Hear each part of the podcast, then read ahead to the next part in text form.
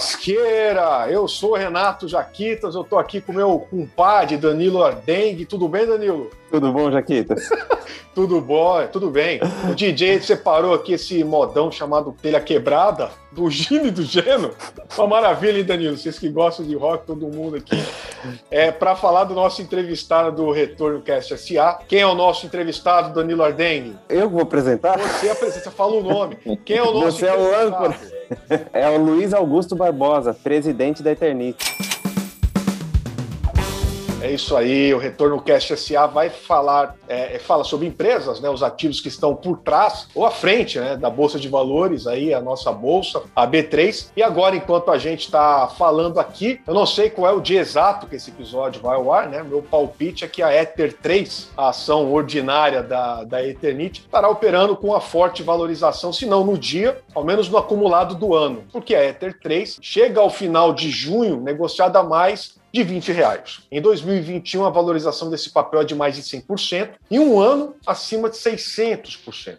Isso é um tremendo sucesso para uma empresa que, em março de 2018, entrou uh, com processo de recuperação judicial. Na época, a empresa sofria aí as consequências das restrições do amianto, né, substância associada aí a, a, questões cancerígenas, e que era insumo base das telhas confeccionadas pela Eternit. A proibição do uso do amianto no Brasil e as ações civis públicas né, propostas em função dos problemas de, de saúde, questões ambientais, levaram a empresa a uma mudança de rota. Na época, a Eternit também enfrentava os reflexos da crise da construção e a mesma Ether 3, aí, que hoje vale na casa do, dos 20 reais, 24, 22, chegou a ser negociado a menos de 3 reais em 2018. O homem que liderou esse processo é Luiz Augusto Barbosa, o presidente da Eternit, que está à frente da empresa desde 2017. Tudo bem, Luiz? Bem-vindo ao Retorno Cash SA. Boa tarde, Renato. Boa tarde, Danilo. Tudo bem? Sim, obrigado pela, pela oportunidade do bate-papo. Bacana. Bom, hoje a Eternit aí está dentro do processo de recuperação judicial, né? Mas tem resultados bem robustos, né? Que ficaram demonstrados no balanço do primeiro trimestre de 2021. A gente está quase divulgando aqui os balanços do segundo trimestre. Mas em janeiro, fevereiro e março, a receita líquida da Eternit disparou disparou 138%, frente ao mesmo período do ano anterior, alcançando 270 milhões. Na comparação com os últimos três meses do ano passado, o aumento foi de 18%, resultando aí num lucro ajustado de 58 milhões. Esse desempenho confirma a reversão do prejuízo de pouco mais de 11 milhões no primeiro trimestre de 2020. Ô Luiz, a minha primeira pergunta, claro, com esses dados todos, né? O que é que explica a Eternite ainda permanecer dentro da recuperação judicial? Tá bom, boa pergunta, Renato. Renato. A recuperação judicial é um processo bastante complexo. Não é simplesmente você pagar os credores que te leva à saída do processo de recuperação judicial. Tem toda uma metodologia, porque é, as condições de pagamento aprovadas pelos credores no plano de recuperação judicial, elas perpetuam para eventuais créditos que se apresentem depois da saída. Então, por isso tem que ter todo um procedimento técnico do ponto de vista jurídico para aprovar. Então, o nosso plano era um plano que foi aprovado rapidamente pelos credores. Ele basicamente não dependia da geração de caixa do negócio. A companhia tinha muitos ativos não operacionais e todo o planejamento para o pagamento foi baseado na venda desses ativos. Essa venda desses ativos foi ocorrendo com sucesso, é um processo também lento, cada coisa tem que ser feita por leilão, o juiz tem que aprovar, os credores têm tempo para se opor. É todo um processo que demanda uma certa, um ritual é, que, que demanda tempo. Mas, enfim, a gente foi fazendo os leilões com sucesso e hoje nós já levantamos mais recursos do que a gente tinha previsto com a venda desses ativos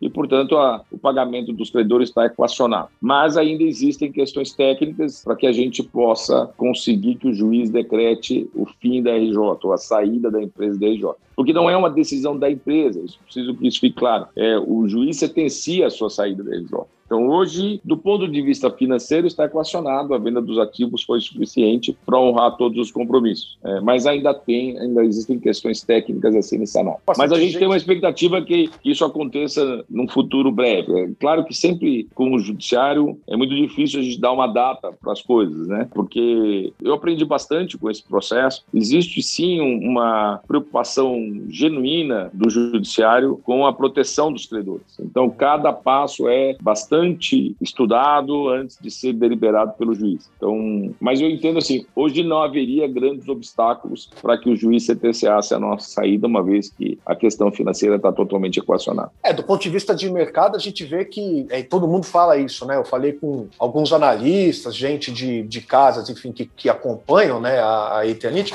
e todo mundo fala que, do ponto de vista de mercado, já está mais do que precificado a saída de vocês dessa, usando um jargão bem de, de mercado mesmo, né? É, já está adiantada né, a saída de vocês desse processo de recuperação judicial. No entanto, tem muita gente já esperado que isso acontecesse, né? Porque quando vocês entraram também lá atrás, vocês falaram que era uma coisa de dois anos, né? Você acha que está demorando demais? Já você também tem essa expectativa não, eu... de sair logo para dar um retorno logo para o mercado? Como é que é isso? É, eu acho assim, é, dois anos é um, é um, prazo razoável a partir da aprovação do plano. Esse é um prazo que a gente estima. E, e, acho que vai ficar muito perto disso, porque nós aprovamos o plano, nós entramos com o pedido em janeiro ou fevereiro, março, não lembro. Tem o março, março de 2018. É, março de 2018, é, mas o plano foi aprovado meses depois. Então, não acho que a gente vá extrapolar muito esse prazo, não. Eu estou bem otimista que é, agora faltam pequenos detalhes detalhes para que a gente tenha o fim da RJ decretado. Mas é, é difícil imaginar porque não depende só da gente, depende tá. do, do, juiz. Depende do juiz. Bom, além das questões financeiras, né, a gente vai falar para frente aí de, de questões de caixa, aquisições, né? A Eternit hoje é uma empresa compradora comprou recentemente uma concorrente. Como é que estão os passivos judiciais da empresa aí? Os processos judiciais estão abertos quanto à empresa? Qual o tamanho desse passivo por conta da, da história da Sama lá, do, do amianto? É, a gente tem já há muitos anos uma, uma, discussão jurídica com relação com o Ministério Público do, do Trabalho, com relação às questões ambientais, ambientais menos, é muito mais ligadas à saúde do trabalhador. E eu diria que elas vêm caminhando bem. Recentemente a gente teve uma sentença muito favorável para a gente é, no Paraná, a gente já tinha tido uma sentença favorável em São Paulo. Então, eu, eu tenho uma visão bastante otimista com relação às ações civis públicas.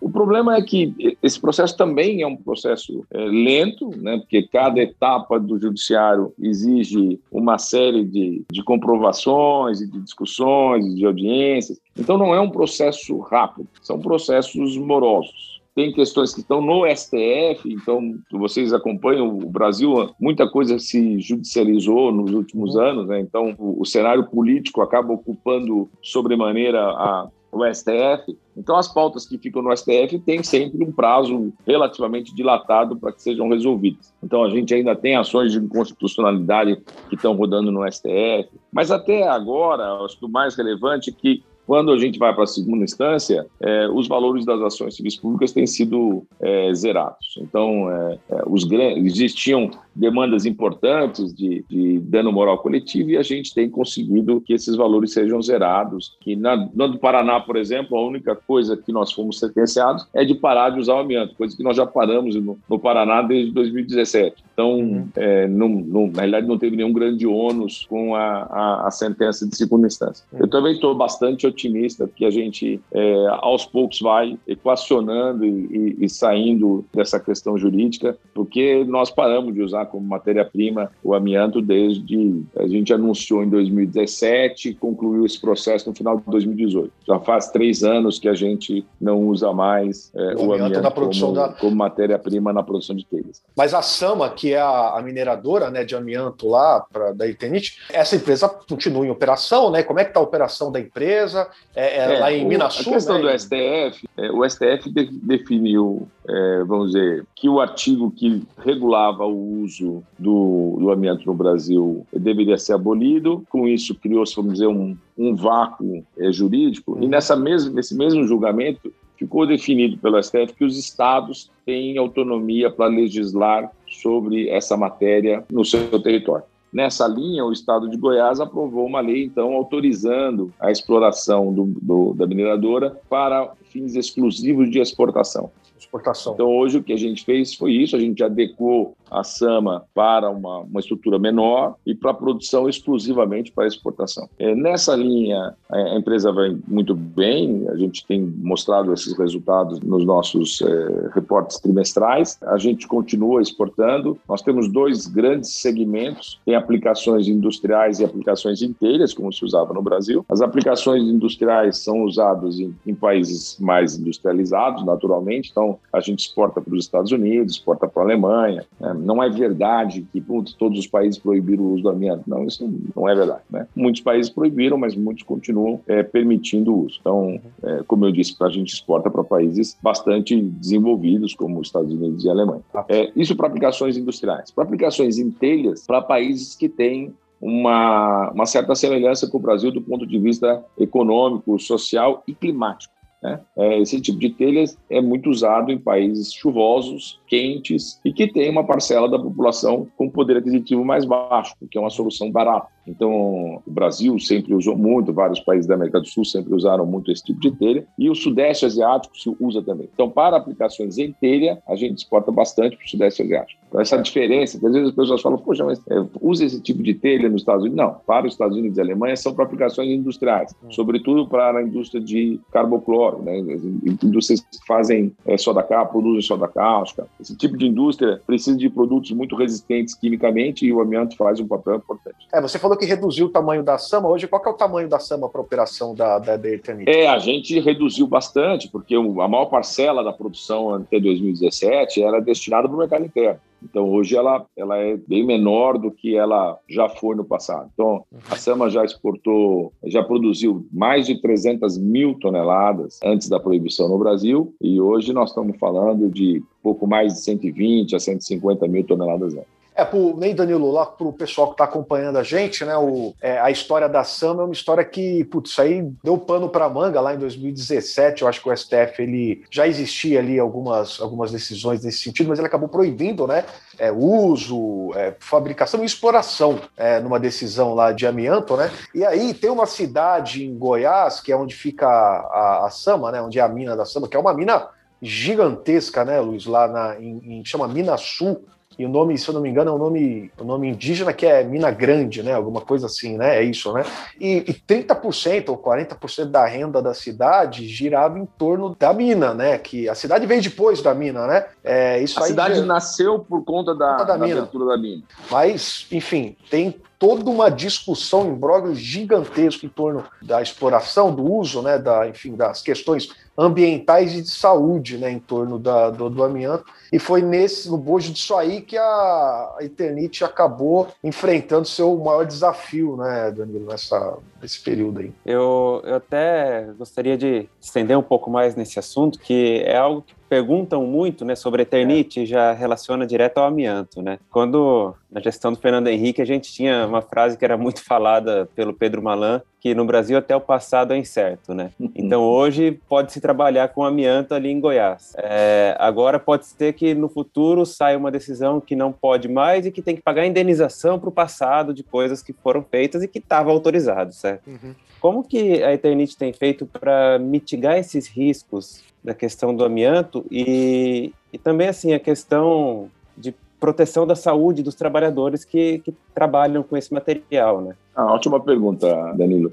A história do amianto, tentar fazer é, curta uma história longa, né? É, mas enfim, tem que explicar um pouco. Não dá para falar sobre esse ponto sem, sem esclarecer algumas coisas. É, o amianto é um material é um material natural, né? não é um material sintético produzido. É um minério que existe na natureza. Então, é, dizer que ah, o STF baniu o amianto, não tem como banir o amianto, o amianto é, uma, é um produto natural que Deus colocou em vários lugares. Então, o que o, o STF poderia fazer é proibir o uso de algumas coisas. Né? Nem, nem isso é função do STF. Quem faz isso é, é quem legisla, deveria ser um papel do legislativo. É, o legislativo é que regulamenta o que pode ou não pode ser feito é, dentro do país e, e o STF tem o papel de julgar se essa essa legislação criada pelo, pela Câmara ou pelo Senado, se ela é constitucional ou não. Bom, mas o amianto, as aplicações industriais do amianto começaram a, a ser difundidas no início do século passado, sobretudo por uma indústria austríaca que criou a metodologia de produção das telhas é, e licenciou essa tecnologia e essa marca em diferentes países. Então, a,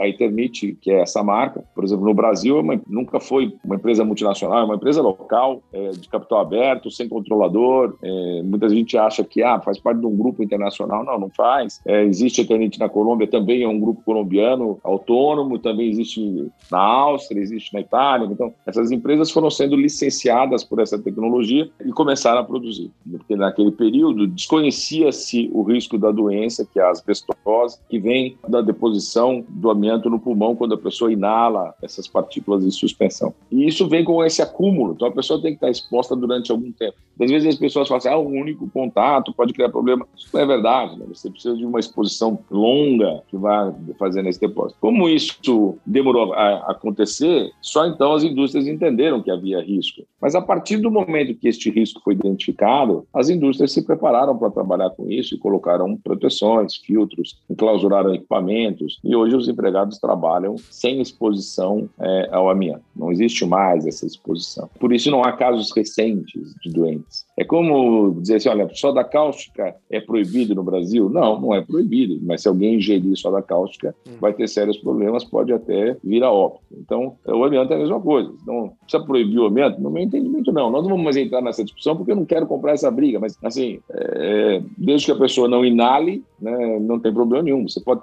você pode tocar, você pode até ingerir, não tem problema. As pessoas falam, ah, mas as caixas d'água, durante anos as pessoas tomaram água em caixa d'água de amianto, isso não faz mal. Né? É, então, o problema estava com os operadores que podiam manipular isso no processo de industrialização. E desde que a indústria entendeu que isso era um problema, isso foi é, encapsulado, vamos dizer assim. Se você for na mina hoje, a mina toda trabalha sem partículas de amianto em suspensão e, e não há risco nenhum para os trabalhadores. De qualquer forma, a gente segue a legislação, a gente não vai discutir. Então, a legislação proíbe o uso dentro do Brasil, ok, desde 2017 2017 nós decidimos que pararíamos de usar. Durante o ano de 2018, fizemos todas as adaptações das fábricas para que essa mudança fosse possível e nós hoje não usamos mais desde então. A Sama é uma, é uma indústria, é uma empresa que a gente controla, mas é totalmente independente da Eternit e ela é rentável. E a Eternit também é rentável independente da Sama. Então, se a Sama parasse por qualquer razão, uma determinação jurídica, isso não comprometeria mais a saúde financeira é, do grupo. Então, isso foi uma preocupação no passado. Durante muito tempo, a maior parte do resultado da companhia do grupo vinha da Sama, mas isso não é mais verdade hoje. Então, mas, ô Luiz, se, se, a Sama parasse, como você falou, de operar hoje, qual seria o tamanho da cacetada disso no, no balanço da, do grupo do Eternit? Qual que é o tamanho, de fato, percentual? No enfim? balanço, isso seria muito pequeno, porque muito disso já foi feito quando a gente parou em 2019. Desculpa, em 2017. 2017.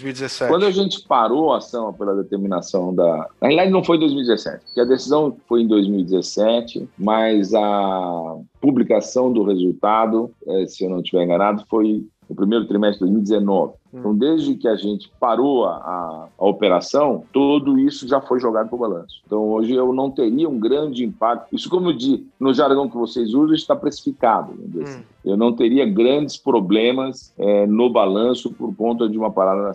Tá. E também não teria uma, uma redução significativa do meu resultado. Porque hoje a maior parte do resultado da companhia vem do seu core business, que é, é telhas. É telhas. Nosso grande negócio é telhas. Tá, vamos falar um pouquinho sobre isso. Você está ouvindo aí o Luiz Augusto Barbosa, que é o presidente CEO da Eternit desde 2017. Eu tô comigo aqui o Danilo Arteng. É, eu sou o Renato Jaquitas e esse é o Retorno Cast SA.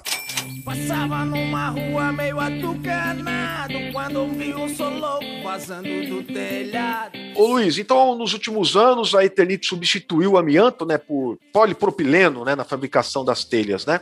É, hoje, é, qual a é gente a... usa uma fibra, uma fibra de polipropileno que fibra, a gente é, produz. É o fibrocimento, né? É a telha de fibrocimento, é isso? A, a telha sempre foi de fibrocimento. A parcela fibra que foi mudada. Antes tá. era uma fibra mineral e hoje é uma fibra sintética, que é o polipropileno. Polipropileno. Então tá a gente compra o polímero e transforma isso em fibras. A gente faz isso na nossa unidade é, de Manaus. E aí distribui essas fibras para as fábricas de telha. É, tá. isso é misturado com cimento e calcário e aí produz a telha. A telha continua sendo uma telha de fibrocimento, então só que o reforço deixou de ser amianto para ser fibra de propileno é, e o processo foi adaptado pela mudança dessa matéria-prima. Então, Entendi. na parte dianteira da máquina, não se mudou grande coisa. Na traseira, onde se fazia a preparação da matéria-prima, a mistura, é que teve que ser feita uma série de alterações para podermos usar um, uma matéria-prima tão diferente. Vocês anunciaram ali uma meta, eu vi em algum lugar, eu queria até confirmar com você, de que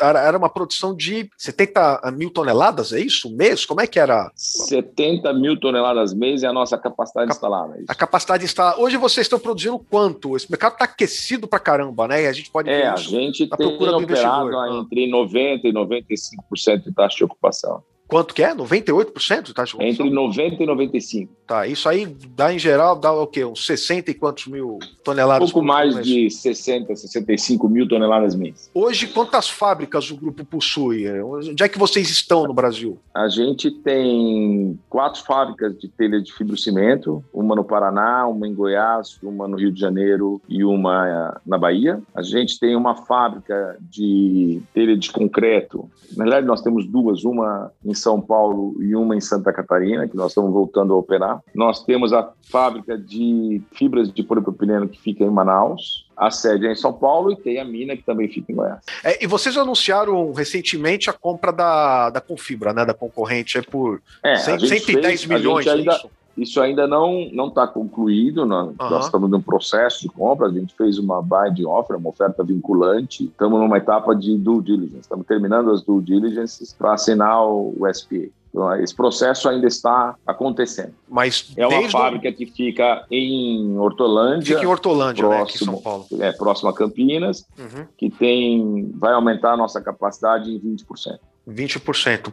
Mas eu, eu, percebi que vocês deixaram a porta aberta nessa aquisição aí para novas, novos negócios, né? Sobretudo por conta da questão logística, né? Que é pesada para vocês aí. Como é que vocês estão de caixa para aquisição e o que é que vocês estão avaliando? Então, telha é um produto volumoso e de baixo valor agregado. Então, é como cimento. Você não, não transporta cimento a grandes distâncias. Né? Então, mais de 60% da telha é cimento. Então, tem uma característica muito parecida. Por isso, nós temos fábricas espalhadas. É, hoje, quando você faz uma análise de mercado é, de telha de fibrocimento no Brasil, você vai ver que há uma concentração de capacidade instalada nos maiores mercados, o que é natural, então na região sudeste e na região sul. Então, os maiores fabricantes estão nessas duas regiões. E existe um mercado crescente e menos capacidade disponível nos mercados norte nordeste, nas regiões norte e nordeste. Então, a nossa estratégia de crescimento visa não colocar uma pressão sobre a relação oferta e demanda nas regiões sul e sudeste. Por isso que nessas regiões faz mais sentido para nós um trabalho de consolidação, onde a gente adquire concorrentes com capacidade instalada e com uma parcela do mercado. E nas regiões norte e nordeste faz sentido greenfield, né, fábricas novas.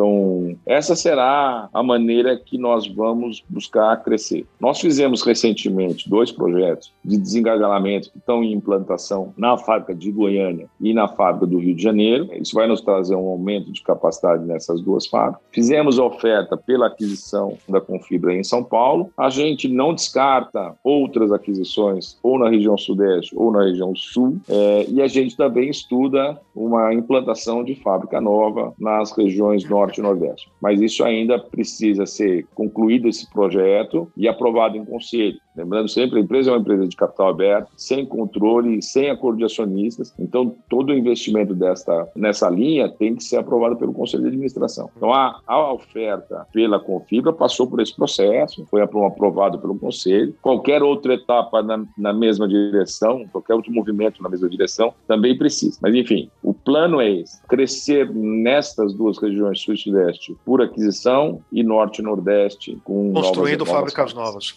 Isso é é bacana essa história de, de novas fábricas. Eu acho que eu não tinha visto vocês falarem disso, né? O que me chamou muita atenção quando eu li o balanço de vocês, do último balanço, é a posição de caixa que vocês têm, né? Que vocês estão com um endividamento aí bruto de 68 milhões e um caixa disponível de 216 milhões, né? Daí um caixa líquido de 140 148 milhões. Se a gente for falar que vocês vão desembolsar 110 milhões é, para aquisição da Confibra, vocês estão estudando emissão de dívida? Como é, como é que vai então, ser lá. o processo é, para vocês né, se financiarem nesse processo? No ano passado, quando começou a, a pandemia, nós ficamos com muito receio de que isso tivesse um impacto negativo nos nossos negócios. Uhum. E a gente tinha acabado de sair do processo de transição para a fibra de polipropileno, que foi um processo difícil e longo e custoso, e nós precisávamos, agora que o processo tinha sido estabilizado, nós precisávamos retomar investimentos nas fábricas. E como a gente tinha dúvidas se é, o resultado operacional viria diante de uma, de uma pandemia, nós fizemos uma chamada de capital no, no ano passado com o objetivo de garantir o plano de investimentos. Nós tivemos muito êxito nessa chamada, praticamente conseguimos 100% do que nós queríamos. É, então, a gente vem fazendo esse, esse investimento desde o ano passado é, com esse dinheiro. Nós não precisamos ir aos bancos, até porque seria complexo estando em EJ. Então a gente fez uma chamada de capital, os, os, acionistas compareceram e a gente tem feito esse plano de investimento com esse dinheiro. Para a Confibra, nós fizemos uma outra capital agora no início deste ano, é, de 110 milhões, que é o valor da oferta. É, e esse dinheiro é o que você vê no caixa, parte de, desse caixa é fruto dessa chamada de capital. Então, o funding para a aquisição da Confibra já está garantido, já está no caixa. Além disso, a gente vem gerando caixa. Nós fomos muito favorecidos pelas medidas econômicas tomadas para amenizar o impacto da pandemia. Na realidade, eu tenho dito que é um conjunto de fatores. A pandemia trouxe mudanças muito importantes para o consumidor e para a economia como um todo, e isso afetou as empresas de maneira diferente. Algumas empresas foram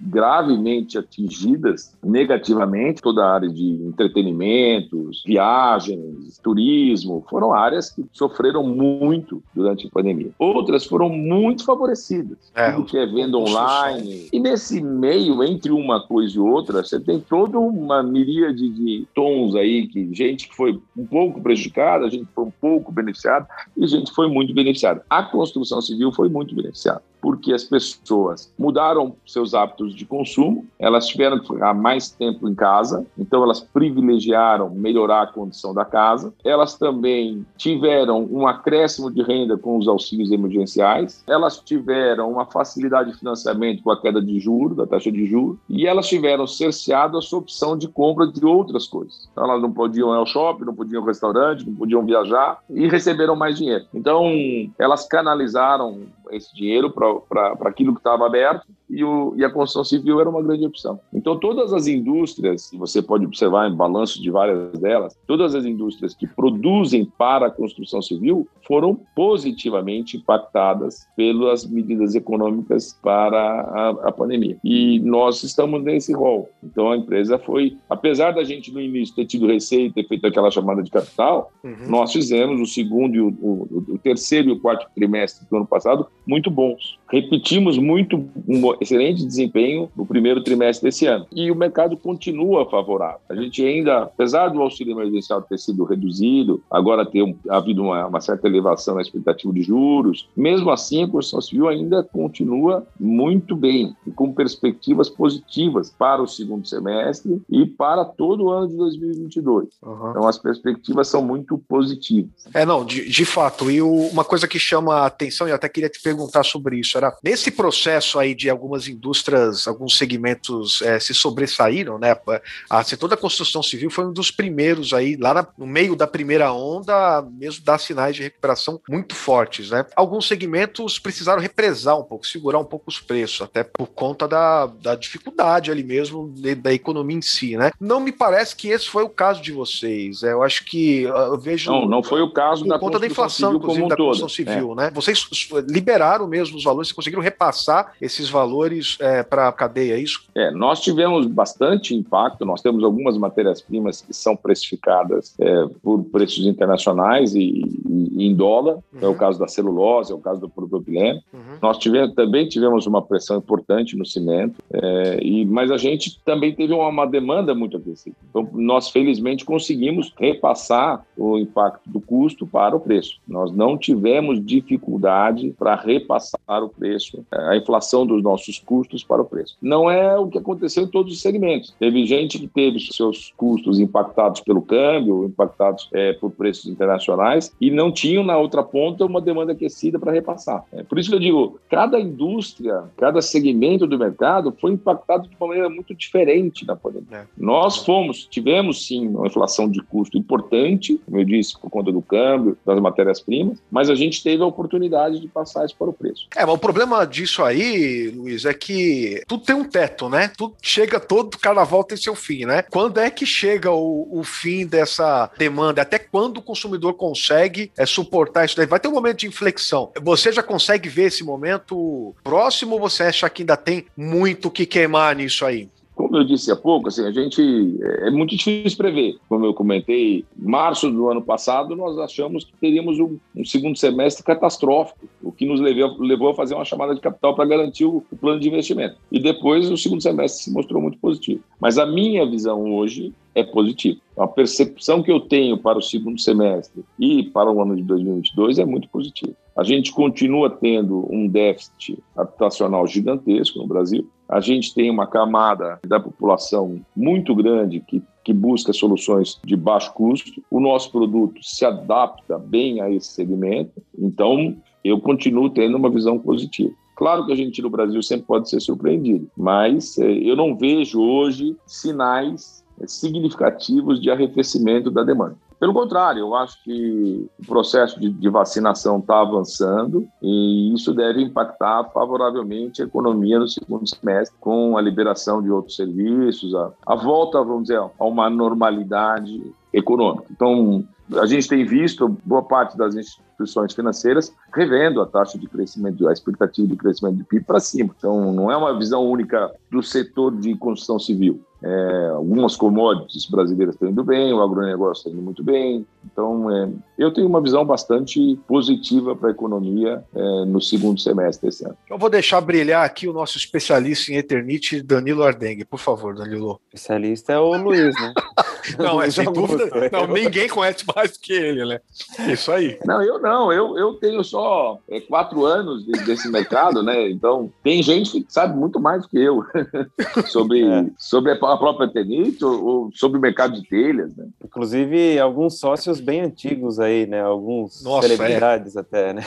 É, mas uma coisa que a gente está olhando um pouco mais para frente, retomada, né? E a Eternit começou com alguns projetos aí na área de energia, painéis fotovoltaicos também. E eu queria entender, assim, o quanto que isso hoje representa no, no resultado total, quanto a Eternit imagina que isso seja represente ali no futuro próximo, em alguns anos, sabe? Tem também é, diga, projetos diga, além de telhas, né, é, Luiz? E além de telhas fotovoltaicas, né? Mas vamos lá. É, quando a gente chegou lá em 2017, eu digo a gente porque nós mudamos praticamente a diretoria toda, né? Com esse objetivo de fazer o turnaround da companhia. E a gente fez um planejamento estratégico, identificamos a clara necessidade de sair da briga do amianto, mudar o rumo da companhia e buscar um, uma, um outro caminho. Nós abrimos algumas, algumas frentes de trabalho. Uma delas foi a grande mudança tecnológica, talvez a mais importante. Outra era uma reestruturação da companhia. A companhia estava acostumada a trabalhar com margens muito altas e isso não ia mais acontecer por conta da toda a mudança tecnológica. É, então a gente fez todo um enxugamento, uma reestruturação da companhia e tinha uma questão do bom e o que é que nós vamos fazer nos próximos anos. Né? Nós temos uma empresa de mais de 80 anos que a gente espera que fique aqui por pelo menos mais 80 e fizemos algumas alguns benchmarks, fomos fazer pesquisa fora do Brasil, fomos visitar empresas que passaram por esse processo de mudança em outros países, fomos ver o que, que os nossos clientes na Europa e na Ásia estão fazendo antes de tomar uma decisão e vimos que as empresas que fizeram a mudança permaneceram com o processo de fibrocimento, mas buscaram alternativas para agregar valor a seus produtos. Muitas delas não fazem só telha, fazem outras, outros produtos com essa tecnologia, com os mesmos ativos. Daí nós começamos a fazer sistemas construtivos e investir nessa linha, né? não só telha, mas placas, revestimentos, elementos estruturais, uma série de componentes que podem ser feitos com painéis, que são sanduíches de placas cimentícias com madeira no meio, que faz como se fosse vai, o que o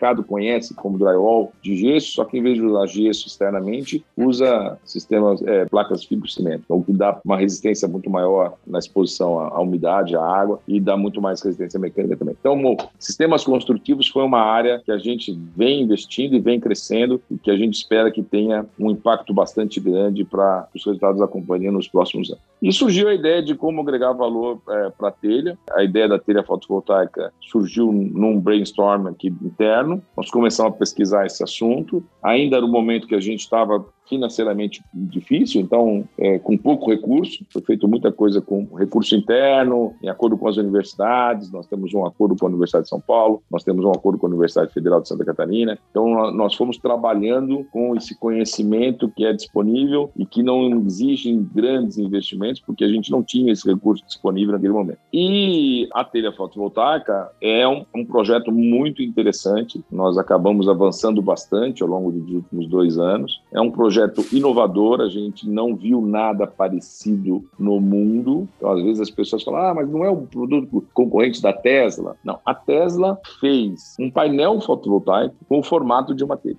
É, mas é um painel fotovoltaico, é um sanduíche de vidro com a, a, célula fotovoltaica dentro. A gente não fez isso. A nossa telha não tem vidro, não tem frame de alumínio. Nós pegamos a célula e colamos na nossa telha. Parece óbvio, mas ninguém nunca fez. E por que, que ninguém nunca fez? Ninguém nunca fez porque tem um aspecto técnico difícil de superar, que é a temperatura. As células fotovoltaicas, elas precisam de luz para produzir, mas elas perdem rendimento quando elas aquecem. Então, como é que você cola uma célula no cimento e expõe no telhado e, e isso não vai aquecer? Vai aquecer. Então, a, a grande sacada tecnológica está em como é que a gente manteve a produção é, da energia, apesar da exposição a altas temperaturas. Isso não foi então, colocado então, na praça ainda, né, Luiz? Nós estamos numa fase de piloto. A gente já ah. colocou em projetos, já está instalado em aplicações reais. Nós temos projetos no Paraná, em São Paulo e no Rio de Janeiro. Nossa expectativa é iniciar a comercialização no segundo semestre. Está sendo produzido aonde? Está produzido na fábrica de Atibaia, onde eu faço a tégula, que são as telhas de concreto. Tá. Então, eu tenho dois projetos. Eu tenho a tégula, a telha fotovoltaica de concreto, que está mais avançada, já está instalada para teste em, em aplicações reais. E eu tenho a telha de fibrocimento, com o mesmo conceito, que está um passo atrás, já está sendo é, testada no Imetro, para depois podermos fazer os testes pilotos. A ideia é lançar quando, então? Começar a comercialização no segundo semestre, até o final Sim. do segundo semestre. Esse ano ainda, vamos dizer assim. Esse ano ainda.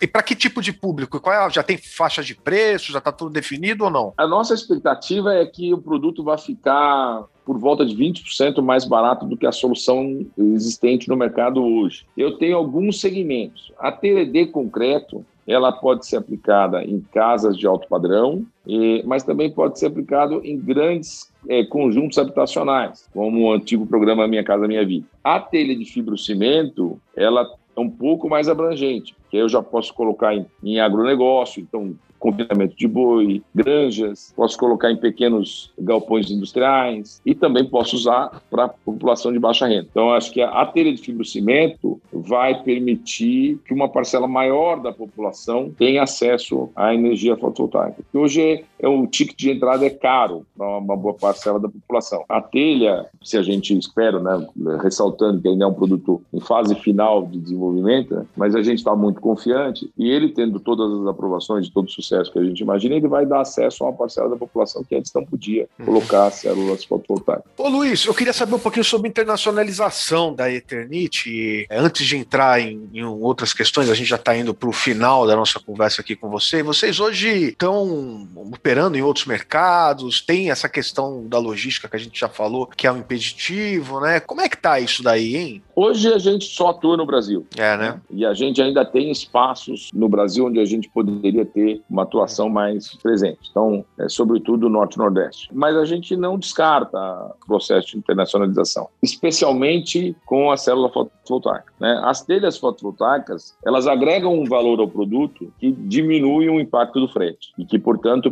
permitiriam um acesso a regiões mais distantes. Até porque eu não sou obrigado a transportar a telha toda. Posso transportar só o módulo e aplicá-lo numa telha com um parceiro ou comprando a telha de um fabricante local. Então, a gente não descarta a possibilidade da, da internacionalização graças a esse projeto.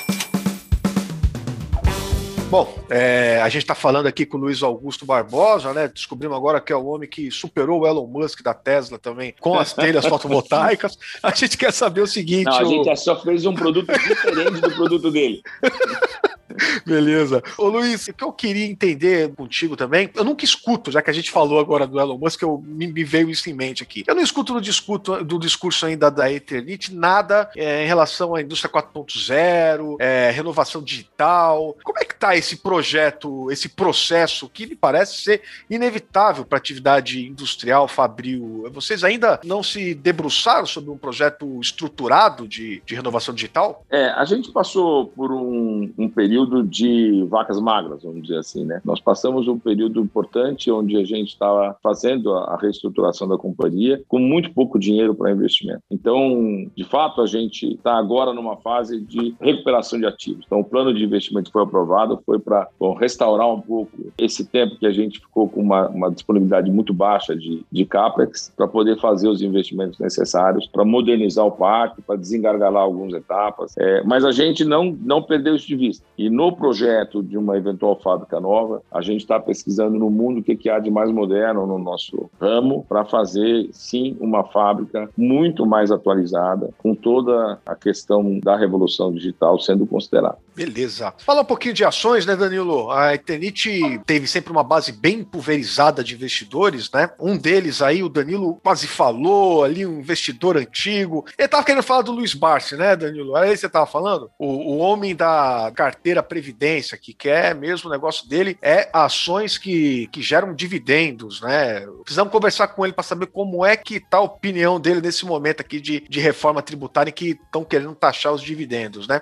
É, como é que tá está a divisão acionária hoje da empresa? A internet continua sendo uma empresa muito pulverizada na Bolsa. Né? Para o tamanho que a gente tem, claro. É. Se você for comparar com as gigantes da, da Bolsa, talvez não. Mas para o tamanho que a gente tem, é, nós temos mais de 15 mil acionistas. A gente flutua entre 15 e 20 mil é, acionistas. Nós não temos uma grande concentração. Então, isso, isso exige da gente um comportamento de governança bastante criterioso para garantir que todos esses minoritários estejam sendo atendidos, bem informados. Então, nós temos uma preocupação muito grande com informar a cada passo que a gente dá. Isso, às vezes, não, não facilita a nossa vida, não. Por exemplo, a própria oferta de aquisição da Confibra, se fôssemos uma empresa de capital fechado, teríamos feito um anúncio depois do SPS assinado. Mas a gente tem essa preocupação de manter sempre os acionistas informados do que está acontecendo acontecendo. Com muita responsabilidade, cada vez que a gente conversa, como estamos conversando aqui hoje, que eu não posso dar guidance, que eu não posso ainda revelar coisas que não foram publicadas. Não é um processo fácil você manter uma comunicação e respeitar todas as regras estipuladas pela Bolsa para proteger os minoritários. Mas a gente se preocupa bastante com isso. E tem hoje, como eu te falei, nenhum acionista nosso tem o controle ou tem poder sobre é, as decisões da companhia sozinho. Hoje o, é, a participação do do, dos acionistas pessoa física chega próximo do que? Ultrapassa 40%, né? Na, na estrutura de pessoa vocês física? Aí? É. Há muito mais, né? Nós somos predominantemente. Predominantemente pessoa é, física. Predominantemente pessoa física. Hoje, quando a gente está conversando, só para a pessoa que está escutando a gente aqui, é dia 30 de junho, né? É, mercado já está fechado, aqui já estamos falando aqui às 18 horas. E aí eu estou dando uma olhada aqui na Ether 3. A Ether 3 teve uma alta hoje de 11,04%, fechada, cotada a R$ 24,75 centavos. Em junho, em um mês, vai, o retorno da Ether ela caiu 23,30%, mas em 2021 a gente teve uma alta de 109,39% e em um ano 638,81%. Esse resultado né, já faz alguns analistas é, ficarem preocupados com o investimento nas ações da Eternit, da Ether 3.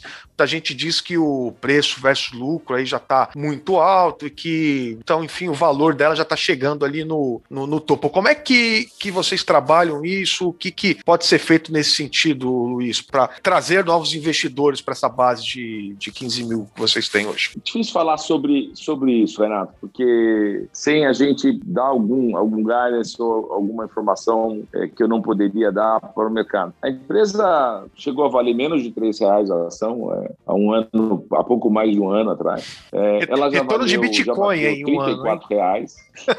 já bateu 34 reais, agora está em, você falou hoje, fechou talvez entre 25 e 26, né? Então é muito difícil entender como é que o mercado precifica o papel. É, o fato da gente ter uma, uma, uma grande concentração em pessoas físicas e muito pulverizado gera uma certa volatilidade no papel. Mas o que, que eu posso dizer sem ser leviano ou sem, sem dar nenhum tipo de informação privilegiada? Aquilo que a gente tem publicado nos últimos balanços trimestrais é, é, que a gente fez um processo de reestruturação muito sólido. Nós saímos de todos os negócios que tinham uma rentabilidade é, questionável. Então, nós saímos de caixa d'água, nós saímos de metais sanitários, nós saímos de louça sanitária. A gente foi saindo desses negócios. Nós ficamos muito concentrados naquilo que é o nosso core business. Nós temos uma posição de liderança nesse mercado e a gente está investindo para crescer nesse negócio. Então, assim, os fundamentos da companhia estão muito sólidos. E isso aparece nos sucessivos trimestres de bons resultados que a gente vem apresentando. Então, assim, eu estou muito confiante com a companhia. Nós temos planos de crescimento é, bem fundamentados, nós temos opções boas opções de funding. Toda vez que a gente pedir, os acionistas comparecem. A gente tem reserva de caixa. Então, assim, eu não sei dizer, não, não poderia se soubesse, mas também não sei dizer quanto é que o mercado vai achar que vale o papel. O que eu posso dizer é que a companhia está indo muito bem e a gente está bastante confiante com o planejamento estratégico que foi feito em como a gente vem executando esse planejamento. Ô, ô Luiz, só para quem está acompanhando a gente, é, você está falando de onde nesse momento? A gente está ainda no meio da pandemia, eu estou dando uma olhada aqui, parece que você está no escritório da empresa, é isso? Pelo aquele ar-condicionado ali sim. atrás, é no escritório da empresa. Estou no escritório que, da empresa. Que fica aqui em São Paulo, é isso? Que fica aqui em Pinheiros, é. Fica em Pinheiros. Hoje o pessoal está trabalhando em home office, está part-time home office, como é que está o esquema aí? É, a gente, desde a pandemia, a gente tomou algumas medidas, como todas as empresas tomaram, né? Todo mundo que é grupo de risco está em home office ainda, 100% do tempo, desde o início da pandemia. Quem não é grupo de risco, a gente fez um período de revezamento, Sim. dependendo da disponibilidade. Alguns departamentos têm mais flexibilidade, outros não. Produção é mais difícil, porque nós temos posições nas máquinas que têm que ser ocupadas. E fizemos todas as medidas, naturalmente, internas, de distanciamento, separação, álcool gel, de máscara, todos os cuidados que são preconizados pelas autoridades sanitárias vêm sendo cumpridos. Né? E gradativamente a gente vem também agora voltando. A vacinação é, é uma esperança muito boa, as pessoas têm conseguido ser vacinadas e agora algumas cidades do estado de São Paulo já estão vacinando pessoas com 35 anos e a nossa expectativa é que todos estejam vacinados muito rapidamente. É, a gente deu recentemente uma matéria lá no site maisretorno.com falando sobre a dificuldade que os grandes centros do mundo, centros financeiros, financeiros estão enfrentando na retomada ali presencial da, dos trabalhadores, que era esperado. Eu, sinceramente, não acreditava, fui realmente é, as previsões se confirmaram, né? Porque a, o trabalho remoto, o home office, deu certo, é, resolveu bem o problema das empresas, né? E agora muitos funcionários estão relutantes voltar à, à jornada tradicional, né? Você acha que aí na, na Eternit vai, vai acontecer esse retorno é, tradicional ou também não vai ser mais como era antes? Eu acho assim, o mundo aprendeu muitas coisas, a sociedade como um todo aprendeu muitas coisas. Exatamente como era antes, talvez não. Então a gente aprendeu que muitas viagens podem ser poupadas, muitas coisas podem ser feitas é, remotamente. Mas na indústria, que é o nosso caso, nós somos uma empresa industrial, né? Eu não tenho o que fazer. Na indústria, eu acho que a maior parte das pessoas continuará trabalhando de forma presencial. Até porque a nossa atividade principal é nas fábricas.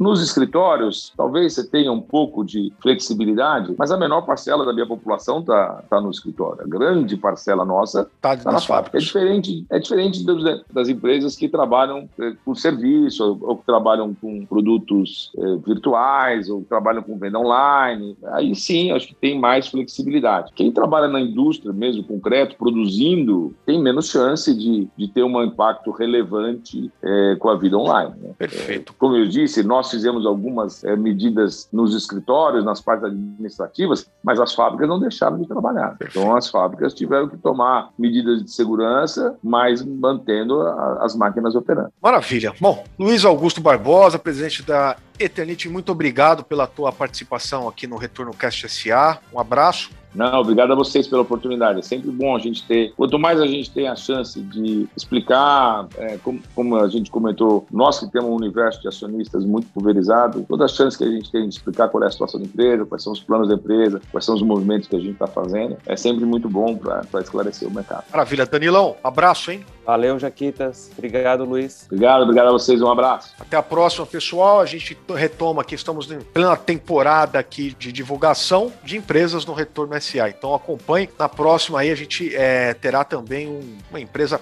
bastante interessante, um executivo é, de ponta para falar com a gente. Um abraço, até mais. Tchau, tchau.